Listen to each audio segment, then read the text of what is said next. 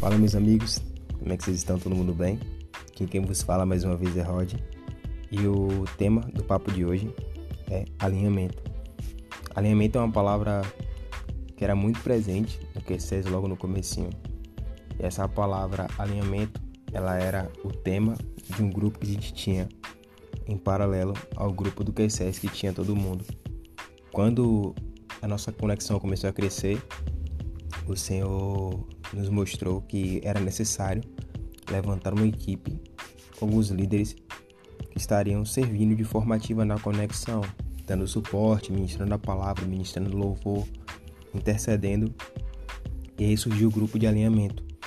E nossas chamadas do Q6 aconteciam às quintas-feiras, mas as chamadas do alinhamento, que era a princípio chamadas né, que a gente fazia para preparar o culto, aconteceria na quinta, gente fazia essas chamadas terças-feiras e também às quartas-feiras, para a gente poder se preparar para o culto. Essa chamada não só servia como uma questão de preparo para o trabalho que ia ser feito, servia também como um ambiente onde nós, quanto líderes, ouvíamos os outros líderes, procurávamos saber como eles estavam se sentindo, como eles passaram a semana e para que nesse ambiente que ali era proporcionado para líderes houvesse uma troca porque às vezes acontece muito em algumas instituições, alguns grupos, daqueles que lideram e cuidam das pessoas não serem cuidados ou não serem ouvidos. Esse espaço do alinhamento era um espaço de mais do que um ambiente para preparar um culto, mas para ouvir e também ministrar sobre aqueles que ministravam sobre outras pessoas.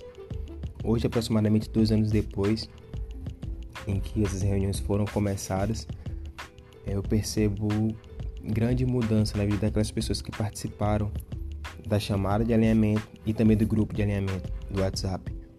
Hoje nós não fazemos essas reuniões de alinhamento por questões de horário, por questões de rotina, mas até onde a gente pôde fazer trouxe grande benefício para a equipe. Isso é que eu posso dar um conselho para você que lidera, gerencia uma empresa, é, de tempos em tempos, tenha um tempo de qualidade com aqueles que fazem acontecer na sua empresa, com aqueles que fazem acontecer na sua igreja. Ouvir feedbacks, ouvir a opinião de pessoas é importantíssimo na, no desenvolvimento de certas tarefas.